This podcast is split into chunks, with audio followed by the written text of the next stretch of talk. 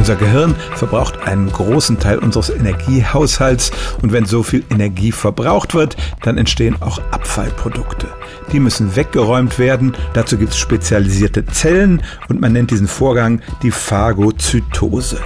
Inzwischen glauben viele Forscher, dass das sogar der Hauptgrund dafür ist, dass wir schlafen müssen, denn diese Aufräumarbeiten finden vor allem nachts statt und wir laden ja auch keine Menschen in unsere Wohnung ein, wenn wir Hausputz machen.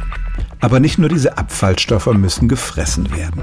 Unser Gehirn lernt nämlich nicht nur, indem es ständig neue Verbindungen zwischen den Hirnzellen schafft, sondern vor allem auch dadurch, dass es überflüssige Verbindungen abbaut. Das beginnt vor allem mit der Pubertät und von da an müssen ständig solche Synapsenverbindungen gekappt werden und auch diese Hirnzellen müssen regelrecht gefressen werden. Diese Phagozytose gerät zunehmend in den Blick der Forscher.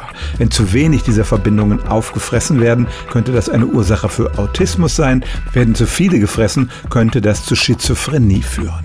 Und Demenzerkrankungen, das wissen wir ja, haben damit zu tun, dass sich Ablagerungen im Gehirn bilden. Da lässt offenbar die Fresskraft dieser Zellen im Alter nach.